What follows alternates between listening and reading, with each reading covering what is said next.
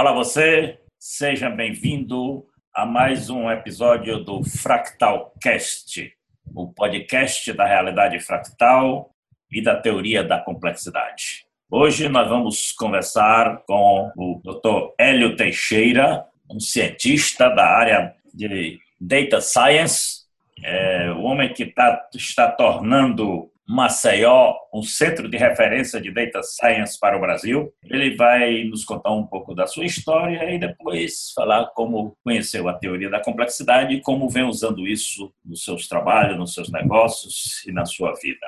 Então, Hélio, começando, conta um pouquinho aí da tua história para nós e depois entra nessa questão realmente da realidade fractal, da complexidade, das teorias que compõem a teoria da complexidade, como é, por exemplo, a lógica fuse que você está usando mais ultimamente aí nas suas, nos seus trabalhos, nas suas pesquisas. Vai lá. Olá, Júlio. Um prazer imenso participar do, desse podcast. Uma honra é, receber o seu convite e aceitar. Em primeiro lugar, falando um pouco sobre mim, minha história é muito simples e não tem assim grandes grandes complexidades, digamos assim. Eu nasci no interior de Alagoas, uma cidade chamada Palmeira dos Índios, e muito novo vim para a capital, Maceió, onde estudei, estudei química e trabalhei, entrei na indústria química logo cedo, mas não nunca me identifiquei com nenhum dos pacotes identitários que normalmente a academia oferece e sempre tive na minha cabeça uma visão multidisciplinar. Eu nunca me, me encaixei dentro de um, de um pacote identitário, digamos assim. Isso me ajudou muito na vida, na minha vida, porque eu não fiquei refém de nenhum framework acadêmico. Isso manteve minha mente aberta e possibilitou que eu estudasse e, e, e transitasse por vários campos disciplinares. E hoje, é, isso me ajuda a enxergar o conhecimento não como pedaços, mas como um todo e que a gente aleatoriamente, né, insiste em dividir em pedaços. E moro em Maceió já desde a minha adolescência e entre idas e vindas fora do estado me mantenho aqui. Mais recentemente, eu dois, três anos atrás, eu criei o Instituto L. Teixeira, o IHT, que tem o objetivo de, de ser um centro irradiador em, entre de, de novos conhecimentos, e um dos conhecimentos que a gente vai a gente trabalha lá é justamente a nova ciência, que é ensinar a crianças e jovens o pensamento complexo, que eles consigam ver o mundo sob a lente da complexidade. Então, é, é o trabalho mais recente e tenho atuado nessa área de ciência de dados, mais, mais especificamente hoje voltado para a área de inteligência artificial e é numa área chamada de rede, redes neurais e tenho utilizado bastante nessa os conhecimentos que eu tenho de complexidade, que a gente vai falar daqui a pouco. Mas basicamente é isso.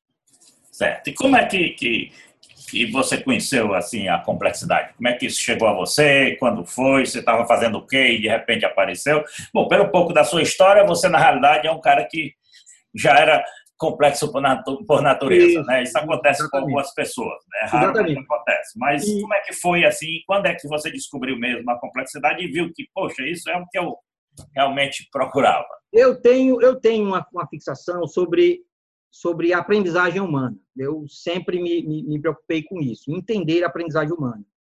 E quando você vai, vai entender, vai, vai estudar a aprendizagem humana, as ciências da aprendizagem, você vira e mexe, você esbarra nessa questão da transdisciplinaridade. Você não consegue, é, nenhuma ciência sozinha consegue explicar a complexidade da aprendizagem humana. E aí, nesse processo de tentar entender a aprendizagem humana e, o, e a criatividade, o bojo, eu esbarrei numa coisa chamada é, modelagem baseada em agentes.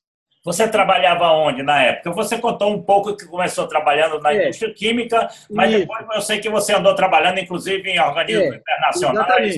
É depois eu, eu saí dessa, dessa da indústria química e fui trabalhar em uma instituição pública e nessa instituição pública eu conheci um programa chamado Interleges, que é uma ação conjunta das Nações Unidas, do Programa das Nações Unidas para o Desenvolvimento, PNUD, com o Senado Federal. Pronto, nesse momento houve um, um, um, um digamos assim, uma mudança radical na minha vida.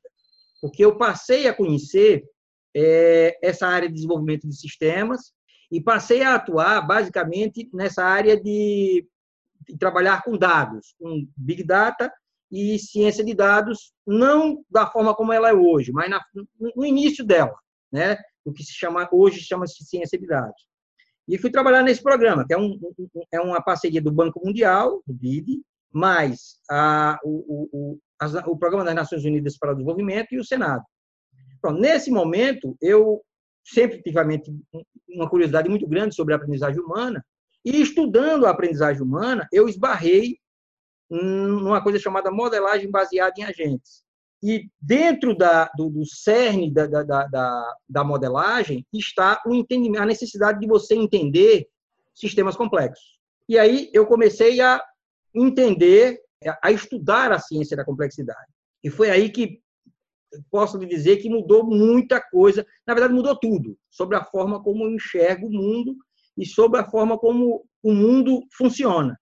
Uma das coisas mais importantes que eu aprendi, Júlio, é o seguinte, que aprendizagem é a produção de complexidade. Quando você vê um sistema complexo, ele como é que se, como é que se dá o processo de aprendizagem? Você naturalmente aumenta as conexões, você aumenta o repertório e você gera novas conexões. Vamos vou dar um exemplo bem claro. Você pegue uma criança que ela não conhece determinados objetos. Ela tem contato com um objeto. Naturalmente, dependendo daquele contexto que ela fez o contato com aquele objeto, ela gera uma. Ela primeiro ela conhece e depois ela vai fazer associações daquele objeto com o contexto que ela teve conhecimento, sobre as sensações que ela teve com aquele objeto. Ou seja, ela não tinha aquele objeto no repertório dela, ela passa a ter, e ela passa a construir dentro das redes neurais dela novas associações que ela, e, e experiências que ela teve com aquele objeto. Então, na é, verdade. Começa a criar significado. E aí é que você sai da ideia do dado, que dado Exatamente. é significado, e vai para a geração de informação e Contexto, né? o conhecimento Contexto. e depois para a Exatamente. sabedoria. Então, quando você, quando você você, na verdade, quando a gente fala em aprendizagem, nós estamos falando de produção de complexidade. Ponto. Você tá, sai, sai de, um, de um determinado é, é, estágio, ou de determinado nível, né? Você não gosta dessa palavra, mas e você aumenta a, as conexões que originalmente você tinha na sua rede neural anterior. E é, você produz naturalmente complexidade. Você falou que não gosta da, da palavra você nível. não gosta. Nível. Realmente a palavra nível é, é, a gente usa, deveria usar quando a gente fala nível do mar, é questão de altura. Na realidade, a palavra adequada para isso é âmbito. E, é, tudo bem. Você... E, e, na realidade, você está criando novos âmbitos de realidade. São as chamadas realidades ambitais. Exatamente. É, você então... cria âmbitos e âmbitos e âmbitos de realidade e você vai formando uma rede, e é isso que acontece nas redes neurais. Exatamente. Então, quando, quando você quando eu, eu, você começa a enxergar que, na verdade, você está produzindo complexidade, você começa a entender a importância de você ter uma visão complexa, você entender da complexidade. Outra questão que a, a complexidade mudou bastante a minha forma de, de ver, de, de, pensar e de trabalhar, de, e até administrar qualquer negócio, é que qualquer sistema complexo ele é baseado em relacionamento. Você entende um sistema complexo estudando os relacionamentos. Analise o ser humano como um sistema complexo. Tire dele os relacionamentos, não sobra nada. Tire do ser humano o relacionamento, não sobra nada. Então, e aí, como eu falei inicialmente, a minha preocupação era pensando na escola, na forma como as crianças aprendem, pensando no processo de aprendizagem, você analisa hoje a, a forma como as escolas ensinam as nossas crianças, a forma como elas ensinam as nossas crianças, você vê que hoje as escolas são fábricas de desperdício. Porque elas simplesmente, elas, as escolas hoje, elas são duas coisas que me incomodam bastante. Ela estimula a conformidade, premia pela a conformidade e pune a desconformidade. Ou seja, ela é totalmente contra a, a criar-se o um novo. Ela inibe, a, a, porque é o seguinte, você estuda para aprender para a prova, para passar na prova. Então, você tem, você, você aprende a, a ter a resposta certa. Exato. E qual é a resposta errada. E aí, isso tolhe, tolhe a criatividade, a inovação, a liberdade para fazer as coisas e tudo mais. E é o novo. Você não cria o novo. Você não cria o novo. Se você é premiado para andar dentro do conforme, ou seja, para estar em conformidade com o padrão, você não consegue fugir do padrão. Você não consegue criar um novo. E outra, você tem os alunos, você vê até, até a própria configuração tradicional das escolas. Os alunos são enfileirados, um olhando para a nuca do outro, o tempo todo, é o que vê, não pode conversar, ou seja, o, o espaço que o aluno tem para se desenvolver a inteligência, que eu acho que é uma das mais importantes, que é a inteligência relacional, é no intervalo de 10 ou 15, 10 ou 15 minutos do intervalo, e durante a sala de aula, é o, é o seguinte, é, durante o, o tempo da, da sala de, da, da, da, aula, ele fica ali prestando atenção no professor, que é o dono, do conhecimento, né? E ele não pode intervir, não pode nem conversar. Quem entende de complexidade, ou quem, ou quem estuda, que tem uma visão complexa do mundo, vê o quanto esse tipo de relacionamento desperdiça o potencial de relacionamento que existe entre das pessoas. Então, é, é, se aprende tudo, menos a colaborar, menos a, a partilhar, menos a crescer junto. Então, o repertório que as escolas. É, a escola não contribui para o aumento desse repertório, que eu chamo de repertório de ação colaborativa. E isso mudou por completo, a forma como eu vejo. Então, hoje, eu, eu, uma das coisas que eu mais, mais luto é para que as escolas deixem de ser esses centros, essas usinas de desperdício que são hoje. Você simplesmente tira do aluno o principal, que é ele trabalhar a sua inteligência relacional. É como ele se relaciona com o próximo e como ele se vê dentro do mundo, né? Ele não é uma ilha, ele não está isolado ele faz parte, ele faz parte de um todo, né? E, e, ele tem um papel dentro desse todo. E ele tem que entender isso. E como o todo afeta ele. Exato. Infelizmente, as escolas não, não, não, não trabalham isso. E como é que você já deve ter algum trabalho desse na prática em escolas? Como é que isso tem sido recebido pelas escolas e, e o resultado disso junto a, aos alunos e tal? Uma das questões importantes, assim, recentemente teve uma pesquisa, Júlio, que falava que isso é uma pesquisa feita, feita pela Unesco. Eu não lembro de que ano foi, mas depois eu posso até passar para você, que falava o seguinte, que os alunos, eles que existia uma conversa fiada que dizia que o aluno não gostava de ir para a escola. Na verdade, essa pesquisa mostrou o seguinte, que o aluno gosta de ir para a escola, ele não gosta da sala de aula. Por que, que ele gosta de ir para a escola? Porque na escola ele consegue se relacionar com os colegas e um ambiente onde ele pode, longe do, do, do olhar dos pais, da família, ele consegue ser quem ele é. E ele consegue é, conviver com pares, jovens da mesma idade que ele, que compartilham interesses comuns. O problema da escola não está na escola em si, está na sala de aula, que ela é totalmente é, ela é contrária à, à visão complexa do mundo ela divide o conhecimento em pedaços, né? Como se e o mundo não é feito de pedaços, né? Então tem um pedacinho da matemática, um pedacinho da física, um pedacinho da biologia, que normalmente esses pedaços não conversam entre si, eles não têm diálogo. Então fica assim e na verdade isso cria mais ignorância.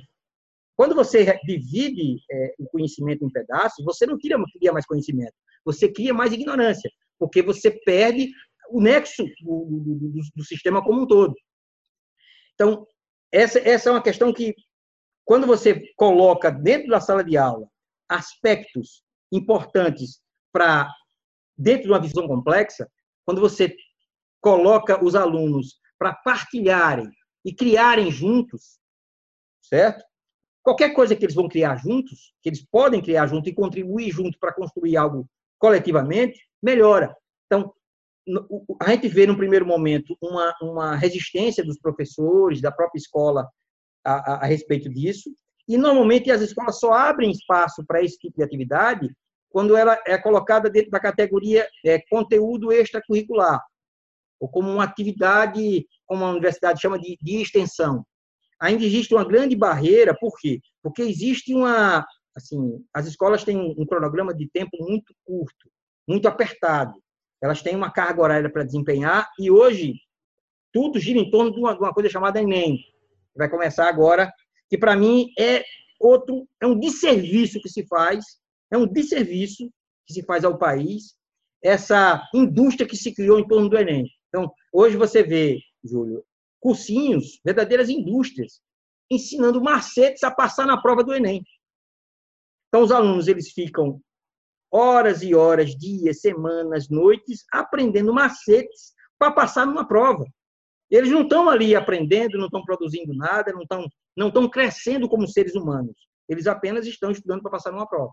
Exatamente. É, o que eu falo sempre. Na educação, falava-se inicialmente no ensino. Como é que está o ensino, as instituições de ensino e tal. Depois, viu-se que a importância, viu-se a importância da aprendizagem. Aí passou-se a falar em ensino e aprendizagem. Depois viu-se que essa coisa são duas, mas não são separadas, então colocaram um hífen, ensino e aprendizagem. E a avaliação fica como um terceiro parente longe. Mas, na realidade, a nossa educação falta o quarto ponto, que eu acho que é o principal, e é isso que a, a complexidade propicia, que é exatamente o desenvolvimento do ser.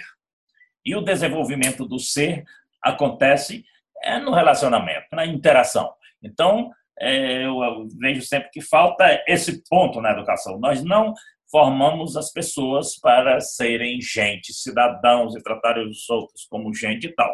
Preparamos pessoas para serem robozinhos resolvedores de, de problemas, executores de atividades, mas para desenvolver o ser a gente não trabalha. Não é isso? É verdade, é verdade, é isso mesmo. A gente não, não, não, não. A gente está produzindo é, cidadãos que, que serão premiados e serão vencedores se ficarem dentro da conformidade, daquilo que foi pré-estabelecido. A gente não. Na verdade, a educação é, é, é, é encher balde né, de hoje, quando deveria ser incendiários. Gente deveria trabalhar como acendedores de fogueiras. A gente deve acender a, a centelha da criatividade nos alunos e fazer com que eles extrapolem as barreiras. Uma das questões que eu estou trabalhando hoje, já passando o meu trabalho hoje, é justamente a aplicação da, da ciência, da, da, dos conhecimentos da complexidade para é, a vida cotidiana da cidade. Utilizando os conhecimentos que a gente adquire dentro da ciência de dados, né?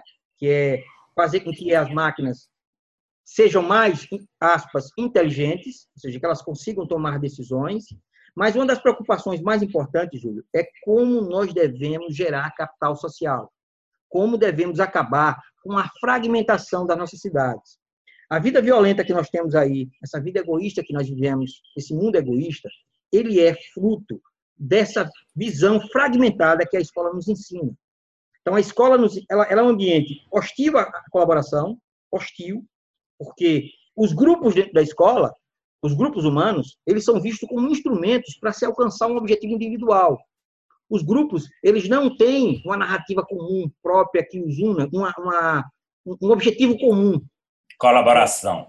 Isso, não tem, não tem. Eles são. Você entra naquele grupo porque aquele grupo vai servir para você alcançar um objetivo individual. Você não tem um objetivo compartilhado ali. Esse, essa talvez seja uma das, das grandes falhas da escola hoje.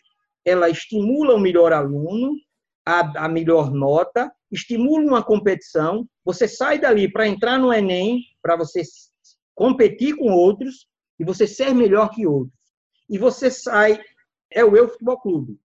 Quando você cai no mundo onde o mundo, o bem viver é fruto dos relacionamentos que a gente constrói, das, dos laços, dos, do capital social que a gente produz. Então, hoje, a minha preocupação é essa, é como a gente gerar capital social nas comunidades. Porque de nada adianta a gente ter bom nisso, naquilo, naquilo outro, se a gente não tem o senso de comunidade, se a gente não tem essa noção de que a gente não é feliz sozinho, a gente precisa que o próximo, se preocupar com o próximo, a gente precisa não só se preocupar com, com, com a nossa vida pessoal. E com o ambiente também.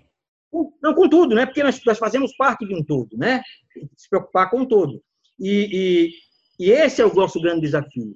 Uma das questões que, que eu mais coloco, mais enfatizo em tudo que faço, é que a gente deve criar fábricas de pertencimento. A gente deve fazer das escolas fábricas de pertencimento. E fugir dessa história que hoje, inclusive tem um modismo agora, que para mim é outro, é outro absurdo, que é a história da personalização do ensino. Conteúdos personalizados para aquele aluno. Então, ele vai aprender aquilo ali, o outro vai aprender outra coisa, o outro vai aprender outra coisa.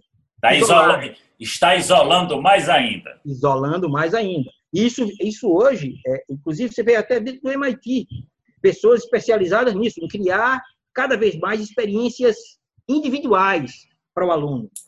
Porque ele tem que crescer como indivíduo, mas isolado. Como se ele fosse sair da escola e não fosse cair dentro de uma empresa a produzir em conjunto. É muito comum você ver hoje gestores de empresas que recebem profissionais do, mundo acadêmico que foram brilhantes na academia e que, quando caem dentro de uma empresa, não conseguem produzir. Por quê? Porque eles não aprenderam a compartilhar, eles não aprenderam a criar, a, a, a criar junto com o outro, eles não aprenderam a se relacionar.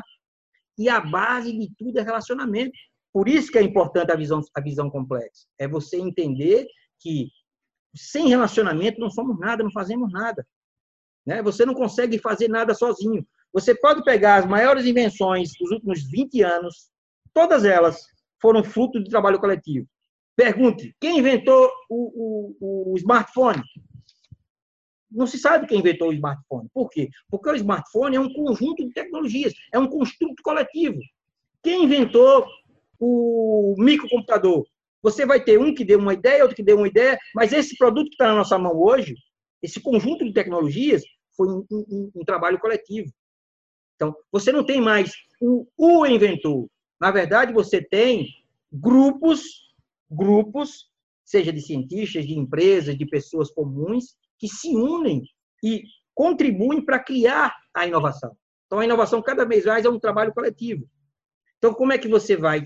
Um monte de ilhas, você coloca dentro de uma empresa, o cara sai lá para ser educado como é. Porque aí, o que, é que a escola faz? A escola, hoje, ela já está até instruindo individualmente. Ela avalia individualmente, ela instrui, aspas, individualmente, e você tem uma nota individual. Ponto. Então você tem que ser bom sozinho. Né? Aí você sai desse ambiente acadêmico, extremamente competitivo, onde você é avaliado individualmente, você, você tem que produzir individualmente, e você sai para trabalhar num ambiente onde o fruto do trabalho, o sucesso, é, um, é, é resultado direto do trabalho relacional. E aí, como é que você fica? Né? Então, outra, outra questão que também eu, eu, eu bato muito nessa tecla, e eu acho que a gente tem que evoluir nisso, é como a escola e como nós, educadores, podemos é, criar métricas e métodos para avaliar o trabalho coletivo. Porque a gente não tem isso de maneira. A gente, não, a gente não sabe fazer isso. Na verdade, a escola não sabe fazer isso. Normalmente, os trabalhos que você passa, você como professor, você sabe disso. E, e, como aluno, a experiência que a gente tem de trabalho em grupo é, é, é, é, muito, é sempre assim. Ou alguém se escolhe em alguém, o cara faz o trabalho sozinho, ou no final alguém se sente injustiçado, porque achou que contribuiu mais e contribuiu menos. E, não, e tem gente que não faz nada, só bota o nome lá na lista. E a gente não tem, como educador, e as instituições de ensino não têm, métodos para avaliar isso, para que o trabalho coletivo seja visto como uma oportunidade de crescimento e que a experiência dos alunos dentro daquele contexto seja boa, seja uma experiência que faça, que estimule eles a trabalhar mais em grupo. E tem muita gente que não gosta de trabalhar em grupo. Somente os alunos, os bons alunos não gostam, porque se sentem explorados ou se sentem de certa maneira contribuindo mais que o outro. Né? Essa, essa, esse é um problema sério. Então, o que a gente tem que fazer hoje é combater isso, combater essa visão fragmentada, que só, só nos leva cada um a disputar, a disputar seu espaço, querer ser melhor que o outro, quando, na verdade, a gente deveria estar junto, criando junto, compartilhando junto. Outra coisa que, que me incomoda também muito, Júlio, é que nós perdemos o, o hábito de discutir os nossos problemas em ambientes institucionais. A gente não faz mais isso o, o, quem tenta fazer isso é chamado de otário. É um besta, vai para a tua vida. Que que outra? Todos nós temos objetivos individuais. Se eu perguntar a você, você tem os seus individuais para você e para sua família, eu tenho para mim, para minhas para os meus. Agora, se eu pergunto, quando a palestra que eu dou, eu faço a pergunta: alguém aqui tem algum objetivo para o seu bairro, para sua rua, para a sua cidade? Um objetivo de médio, longo e longo prazo? Não se tem isso. E outra coisa que eu também, a visão complexa também colocou em mim, e, eu, e é uma coisa que eu cobro muito isso hoje, é que nós avaliamos os políticos usando a, a métrica errada. A gente avalia hoje o político como aquele cara que tem que dar todas as respostas. Ele, ele tem que ser o, o se você vai para um debate e um político é perguntado ao outro sobre determinado assunto e ele disser que não sabe, isso é um crime grave. Como se as pessoas tivessem todas que saber de tudo e ter resposta para tudo. Quem sabe, como você sabe, e, e eu tenho crescido nisso, entende de complexidade ou tem uma visão complexa do mundo, sabe que ninguém tem resposta para tudo e nunca terá. Então, a gente deveria avaliar a política, o político, pela capacidade que ele tem de reunir as pessoas para elas, coletivamente, encontrarem soluções para os problemas delas. Ao invés de ser o cara que vai ser o super-homem para oferecer todas as respostas, a gente deveria avaliar o político pela capacidade que ele tem de reunir pessoas. Porque usar né, o poder que a, a máquina pública tem de agregar e de mobilizar mobilizar essa energia para que as pessoas consigam discutir seus problemas juntos, compartilhar e resolver juntos. Mas não, hoje a gente vive buscando, garimpando super-homens. Pessoas que têm que ser íntegras de caráter, têm que saber tudo, têm que falar bem em televisão, têm que ser bom em, em, em palanque, têm que saber mentir, porque quando diz que sabe que vai resolver isso, aquilo, aquilo outro sozinho, está mentindo, porque ninguém consegue resolver sozinho. Né? E, e, essa visão que a escola nos, nos, nos, passa, visão, essa visão fragmentada, é que está na razão, na raiz de tudo isso. Todos esses problemas de você ver o mundo em pedaços e de você achar que tem que ter resposta para tudo, quando você nunca vai ter resposta para tudo. Ninguém tem resposta para tudo. Aí, como eu falei, eu tenho trabalhado com, com essa área de redes neurais, inteligência artificial. Mais especificamente, Júlio, na área de, de, de inteligência artificial algorítmica. Porque tem a, a, inteligência artificial, ela tem vários ramos. Um dos ramos, que é a que a gente chama de computação evolutiva, computação genética, que é você reproduzir organismos humanos. Você tentar criar é, máquinas que reproduzam o comportamento humano, o, inteligente do, do, do humano. Deve ser bem muito na robótica, esses robôs que falam e que tentam interagir socialmente. A minha área, eu, eu, essa é uma área importante, eu, eu, acredito que a gente vai aprender muito sobre, sobre o próprio ser humano. Quando a gente estuda a inteligência humana e tenta reproduzir os sistemas inteligentes humanos, a gente aprende sobre o ser humano. Mas isso é outra área que eu não, não, não atuo nela. Eu atuo na, na, inteligência artificial algorítmica, que é a, a, a inteligência que você utilizar dados e criar comportamentos inteligentes a partir desses dados que você coleta e construir modelos preditivos que você possa tomar melhores decisões em ambientes de incerteza, né? porque ambiente complexo é um ambiente incerto, e você reduzir erros. Isso serve para gestão de empresas, certo? gestão de, de, de, de cidades, gestão de qualquer sistema humano complexo. Uma das pesquisas que eu tenho atuado agora é na área de visão computacional, que é como você identifica objetos pessoas. Reconhecimento né? de padrões, não é isso? Isso, reconhecimento de padrões.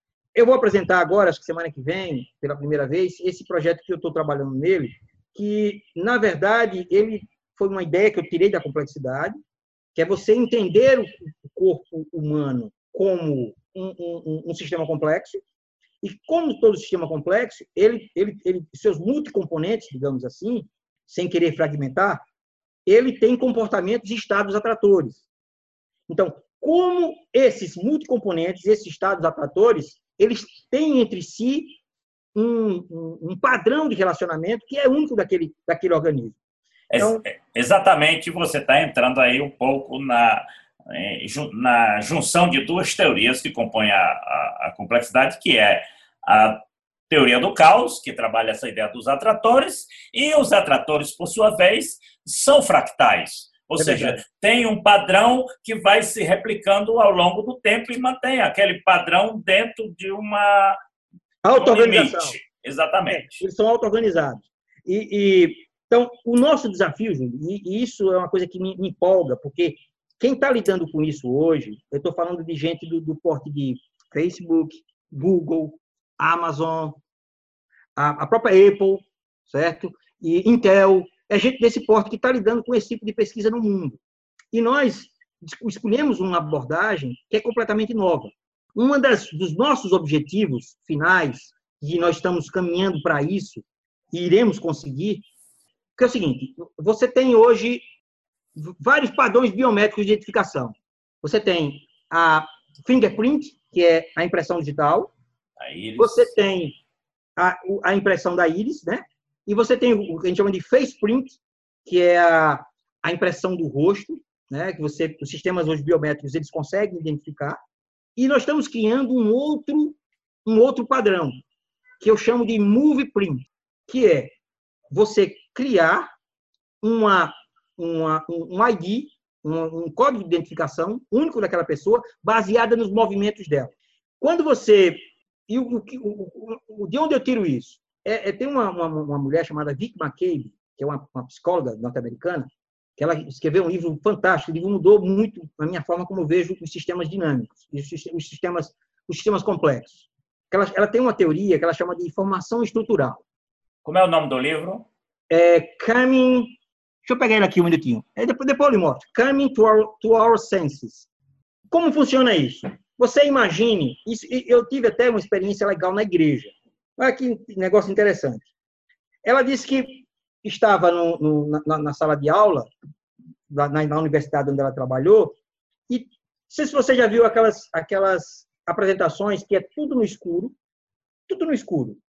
E, e os, as pessoas que estão no palco vêm com aquelas luzes fluorescentes, criando padrões fluorescentes, criando figuras geométricas no escuro.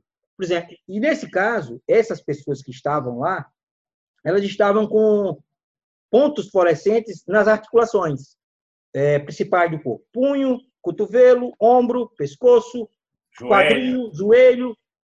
E, por incrível que pareça, Júlio, as pessoas que conhecem, que sabem quem são as pessoas que estão ali performando, apenas com essas informações, elas conseguem identificar quem é quem. É quem. Quem é quem. Ou seja, um sistema complexo está ali desempenhando, está ali em, em movimento, e aquele padrão de todos aqueles pontos, ela dá uma informação única sobre aquela pessoa que consegue distinguir do outro. Então, essa é a informação estrutural, que é uma informação que não é simbólica, você não pode reduzir ela a símbolos, porque você não consegue. É uma informação que você sente. É uma rede, é uma rede de movimento. Em movimento, que nós, como seres humanos, evoluímos para detectar esses padrões. Por exemplo, você não consegue transmitir. É, se você começa, começarmos a conversar agora e você começar a ser irônico comigo, eu não consigo descrever isso em símbolos, mas eu consigo perceber eu consigo perceber. Tem um, um, um, um, julgamento que teve dois anos atrás nos Estados Unidos, onde se discutia o que era pornografia e o que não era pornografia. O juiz que emitiu o parecer, ele disse uma frase que é fundamental, que é fantástica e explica muito bem disso. Pornografia eu não sei definir, mas quando eu vejo eu sei que é. Eu sei diferenciar. Então, é isso aí. É aquela coisa que você não consegue, que sistema simbólico nem teoria nenhuma vai conseguir explicar, porque as teorias elas, elas, elas tentam fragmentar o que não pode ser fragmentado, tentam dividir o que não pode ser dividido, apenas para que isso fique mais fácil da gente gerenciar, mas não aumenta nosso conhecimento.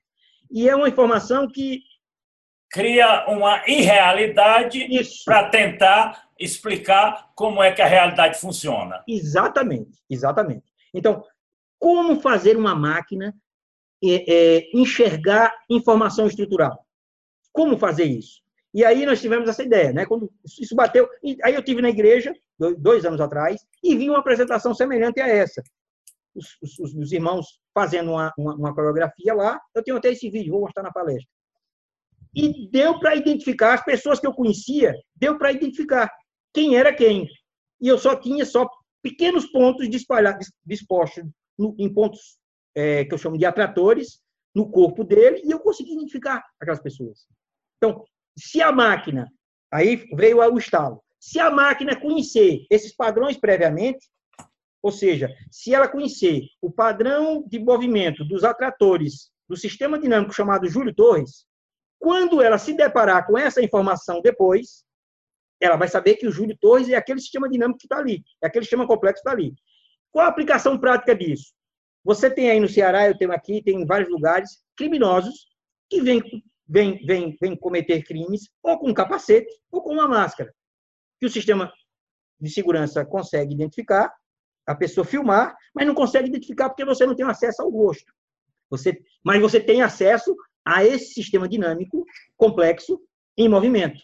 Então, se você criar um banco de dados de movimento, certo? De pessoas, você vai ter condições de, à medida que essas pessoas forem aparecendo em vídeos, em situações do mundo real, identificar aquela pessoa pelo movimento do, do, do, do que a gente chama do sistema é, esqueleto, esqueleto, do esqueleto e, e músculo, desse sistema dinâmico que, complexo que forma a estrutura do corpo humano. Entendeu? Então, qual é a nossa ideia, a minha ideia, a proposta que eu tenho? É criar um ID, então, o Júlio Torres, o, o, o, sistema complexo chamado Júlio Torres, vai ter um ID, que é, aí a gente usa muito, vai usar, né? Equações diferenciais e a matemática da, dos sistemas complexos, para a gente medir o relacionamento entre esses vários atratores durante um relacionamento espaço-temporal, certo? De um determinado período de tempo. Então, essa é a nossa ideia. É que cada pessoa tenha o seu Move ID, ou Move Print, que ele possa ser é, é, armazenado no banco de dados. Por exemplo, vou dar outro exemplo claro, que a Microsoft, inclusive, está fazendo isso nos Estados Unidos.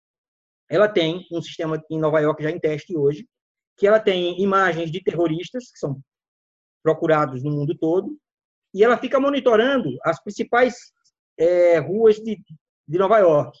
Então, se algum dos rostos de algum terrorista procurado passar por uma dessas câmeras, as câmeras, isso aí é computação de alto, que requer muito, é, é, é, muito poder computacional, elas vão identificar. Um, um, um, um, terrorista tal foi identificado nesse momento na rua tal. Isso ela fazendo em tempo real. Nós queremos construir um sistema onde a gente possa fazer isso sem precisar reconhecer o rosto, apenas com o movimento do corpo. E se você pode ver, quando você vê essas imagens de, de crimes, você vê que normalmente é visto de longe, a imagem é apagada, você não consegue distinguir o rosto, mas você vê o corpo se movimentando. Então, como a gente construir? O desafio é na hora que você prende um criminoso, você não, você não bate foto de corpo inteiro, muitas vezes só de cueca, né? É para ver marcas, frente, verso, não sei o que, não sei o que. Na própria, no próprio ambiente onde você está capturando essas imagens, você ter uma câmera que ela possa capturar ele se movimentando, entendeu? E, e você ter isso armazenado. Então, você construir uma base de dados de movimentos. Essa é a ideia nossa, e que Estou muito animado, porque a gente, é, além de ser uma ideia nova, ninguém pensou nisso, ninguém tem trabalhado nisso, e a abordagem que se utiliza hoje é uma abordagem voltada para o objeto, para determinadas características, ou seja, eles dividem o sistema complexo em partes e tentam identificar as partes. Eu vou na direção oposta. Eu entendo o sistema, o sistema como um todo complexo e tento entender o relacionamento entre as suas multipartes. E esse relacionamento das multipartes com o ambiente, entendeu? Isso aí é fruto único e exclusivamente, Júlio, da minha visão, da visão que eu adquiri pós a, a conhecer a ciência da complexidade. Exato. Me fala um pouco do evento, do evento sobre eh, data science que aconteceu aí é, em, Maceió, que você promoveu se foi mais voltado para a questão do dado ou também envolveu essa questão da complexidade? E como é que foi um pouco esse, esse evento? A, a, ciência de dados é uma área muito vasta, muito vasta mesmo. Então, tem, tem ciência de dados tanto aplicada à, à ciência, tem ciência de dados aplicada a, negócios, e nós fizemos um corte específico na ciência de dados voltada para negócios como a gente criar ambientes de negócio mais inteligentes e utilizar os dados que o negócio produz de maneira mais inteligente. Então, na verdade, foi isso. A gente tem uma, uma, uma, uma possibilidade, e isso vai acontecer em, talvez em abril do ano que vem, em um evento que nós queremos a sua participação, que é um evento que é mais abrangente, é um evento de inteligência artificial, que é uma área da ciência de dados, certo? E que nesse evento, sim, nós vamos ter essa visão sistêmica complexa, até porque o projeto que é o carro-chefe do evento, que é o projeto que eu estou desenvolvendo, ele foi construído em cima de uma visão complexa. Então, muitos dos conceitos que eu utilizo, somente os conceitos de atratores, e a própria matemática que embasa o nosso projeto, é uma matemática que, que nasceu dentro da ciência da complexidade, que é a matemática dos sistemas complexos. Equações diferenciais, e somente é, essa questão de, de vetores, certo? Como você construir. É o cálculo diferencial, né? que, é, que é basicamente é, é, é a base da matemática da, ciência, da, da, da, da, complexidade. Então, esse evento foi um evento, primeiro evento no Brasil, nesse formato, e um dos primeiros do mundo. A gente teve gente de 12 estados do Brasil, trouxemos assim os maiores nomes da ciência de dados do país, mas ela foi baseada basicamente na ciência de dados para negócio. Certo. É, me fala um pouco assim, algo que tenha acontecido na sua vida que você jamais imaginou que seria possível após você ter tido essa essa visão realmente da complexidade, da realidade fractal é, e também para ir finalizando uma mensagem que você deixaria principalmente para a nossa juventude que está começando a ouvir falar nisso agora. Porque a ciência da complexidade, como a gente sabe, já está aí há mais de 40 anos, mas no Brasil essa coisa está engatinhando ainda. A Escola Politécnica da USP de São Paulo, que sempre foi a nossa melhor universidade, somente agora, neste ano de 2017, é que veio criar criou agora um novo curso de engenharia, exatamente chamado Engenharia da Complexidade, que vai começar a funcionar em 2018, em convênio com o pessoal da França, que é o pessoal que está muito desenvolvido nessa área, trabalhando essa ideia do pensamento complexo, principalmente a partir dos trabalhos do, do Edgar Morin. Mas no resto do Brasil, essa coisa da complexidade ainda está muito embrionária. Aqui no Ceará mesmo, praticamente só eu que trabalho com isso. No Rio Grande do Norte, nós temos já há algum tempo o grupo de estudo da complexidade na Universidade Federal do Rio Grande do Norte temos também Brasília, São Paulo, mas, por exemplo, nós tivemos o primeiro encontro brasileiro de estudos da complexidade em 2005, em Curitiba. E de lá para cá não aconteceu mais o segundo. Então, essa coisa está muito engatinhando ainda no Brasil. Qual seria uma mensagem assim que você deixaria para as pessoas sobre essa coisa? Júlio, é o seguinte, é uma das coisas que, que mais marcaram e marcam até hoje essa, com a incorporação dessa lente complexa que meu olhar é, é, recebeu, né, que eu agreguei ao meu olhar, que eu passei a enxergar mais coisas, é o seguinte, é que quando você tem uma visão complexa, quando você adquire esse pensamento complexo, quando você começa a enxergar as coisas sob a lente da complexidade, você começa a questionar os padrões. Então, muitos dos padrões que são de pesquisa que são utilizados na área que eu trabalho hoje, eles são meio que balizadores das pessoas que, que atuam nessa área. As pessoas, elas ficam presas naqueles paradigmas e que aquela forma que se faz e ninguém questiona aquilo. E se então, não questiona, não não inova isso, e não isso. entra não entra na criatividade. Exatamente. Eles eles esquecem uma coisa que para mim é, é, é fundamental. É você tentar explicar um sistema complexo com uma teoria simbólica. É impossível. É impossível.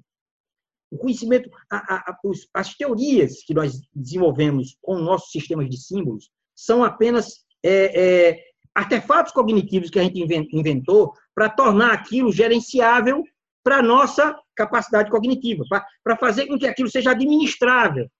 Mas aquilo não descortina, não, não, não elucida o mistério que envolve o mistério natural que envolve o sistema complexo.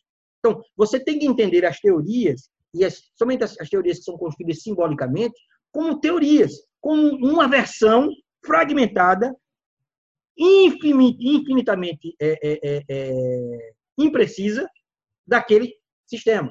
Então, quando você enxerga aquilo não como uma marra, mas apenas como um dado, aquela teoria que, que, que digamos assim, que guia a ação de algumas pessoas em determinado campo, quando você enxerga dessa forma, você começa a questionar tudo. Uma das, das questões do, no, projeto que eu estou trabalhando é justamente essa. Eu questionei um padrão. Por quê? O padrão que se. Quem e, e trabalha com, com computação, com visão computacional hoje, ela tem um foco no objeto.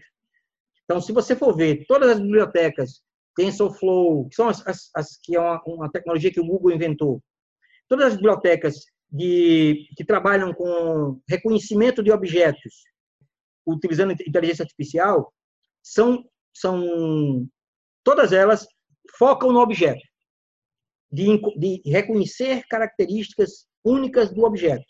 O que é que faz um gato um gato? O rabo, as duas orelhas, o pelo, as quatro patas, ou seja, elas tentam reconhecer o objeto pelos seus pedaços. E parado ainda mais, não e em parado movimento. ainda mais. E parado ainda mais. No meu caso, eu abstraí essas, essas partes, eu não estou levando em consideração, porque quem, quem disse que isso aqui era uma mão, fomos nós. Isso aqui não é uma mão. Né? Nós criamos essa figura, essa parte do nosso corpo chamada mão essa parte chamada dedo, você utiliza muito essa, essa, essa, essa metáfora. Isso aqui não é um dedo, não é uma mão, nós criamos isso.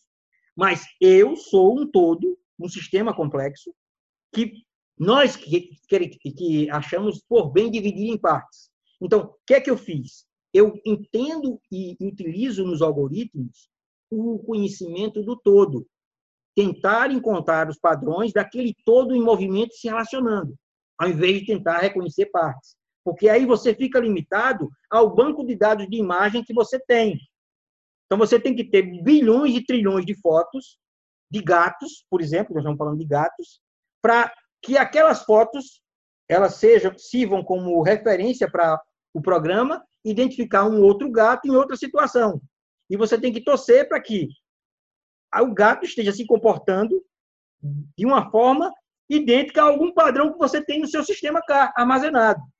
E isso, a gente sabe que o mundo real não é assim. Você vai poder encontrar o gato apenas uma pontinha do, do rabo e a gente sabe. A gente sabe que é um gato. Nós, humanos. A máquina não vai saber.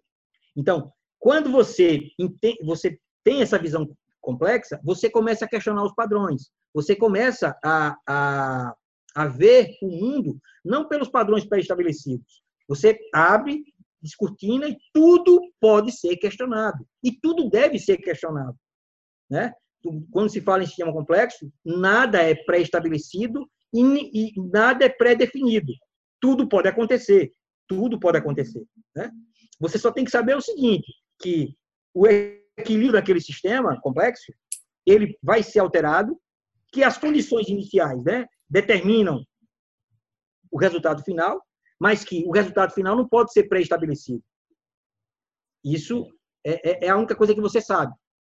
Entendeu? Então, você ou você tenta entender o todo, ou você não vai conseguir separar e entender o todo estudando as partes separadas. Isso, isso, isso é uma questão fundamental. Quando você começa a entender dessa forma, você começa muda tudo, muda tudo. Eu trabalho muito com jovens que militam nessa área de tecnologia. E hoje se fala muito em inovação em tecnologia. É, uma das coisas que a ciência da complexidade me ensinou é o seguinte: tecnologias são escolhas. Tecnologias são escolhas. São sistemas sociotécnicos que são frutos de escolhas. E inovar nessa área é você questionar essas escolhas. Então, quando você começa a enxergar esse, todo esse sistema sociotécnico como uma teia de relacionamentos complexos, que são construídos, foram construídos mediante escolhas, Inovar nessa área é questionar essas escolhas. Então, quando você adquire essa visão é, complexa, você começa a enxergar cada uma daqueles componentes daquele sistema sociotécnico como uma escolha deliberada, quase sempre com interesse comercial, certo? Por trás. Mas se você começa a enxergar essa anatomia da, do sistema sociotécnico como uma teia de escolhas, e você começa a questionar escolha por escolha e você começa a ver de forma inovadora relacionamentos que você a, a, a, princípio, achava que, que era um dado e que era aquilo que não podia ser, ser, ser alterado. Então, um conselho para todo jovem que está assistindo, estudante, é, quando eu falo que é importante fazer, ter essa visão sistema, essa visão complexa, é que você começa a, a enxergar as escolhas que estão por trás de cada um, uma das tecnologias que a gente usa diariamente. Então, se você quer inovar em tecnologia, você tem que questionar essas escolhas. Exatamente. E você falou realmente da verdadeira inovação. Porque quando a gente fala de inovação, normalmente as pessoas pensam em inovação tecnológica. Mas existe uma outra inovação que a gente chama de inovação institucional, que deveria vir pelo menos em paralelo e na realidade devia vir mesmo era antes, ou seja, é a inovação do pensamento, da forma de ver, de sentir e de agir nesse mundo. Porque aí sim a inovação tecnológica, que é uma simples ferramenta, vai entrar numa boa. Certo? Então, é o que eu tenho até um livro chamado Rewiring the Corporate Brain, ou seja, precisa mudar a fiação. Porque se você coloca muita tecnologia na mão de alguém que não passou por uma inovação institucional, ou seja, não mudou sua forma de ver, de sentir e de agir nesse mundo, ele vai fazer muito mais besteira e muito mais rápido do que fazia antes, ou seja, a inovação tecnológica vai, vai ser uma... Ele vai fazer, vai, ele vai aperfeiçoar para fazer o errado melhor. Né? Exatamente. Ele vai, ele vai fazer cada vez melhor o errado. Exatamente. E em maior quantidade. Em maior quantidade, exatamente. Ele vai ser mais eficiente em fazer o errado. Exatamente, porque é ele inovou tecnologicamente, mas não inovou institucionalmente, não, não mudou a fiação. Muito bem. Mais uma vez, agradecer a sua participação e se você gostou desse episódio, compartilhe com seus amigos, inscreva-se neste canal. Inscreva-se também no site www.teoriadacomplexidade.com.br. Veja também o canal da Teoria da Complexidade no YouTube e visite a nossa fanpage no Facebook. E aí vamos levar para frente essa visão de realidade fractal e de aplicação da teoria da complexidade, que fará com que a gente seja mais criativo, exerça essa liberdade para a inovação, melhoremos os nossos relacionamentos e, consequentemente, sejamos mais felizes. E até o próximo episódio. Ok, amigo, muitíssimo obrigado.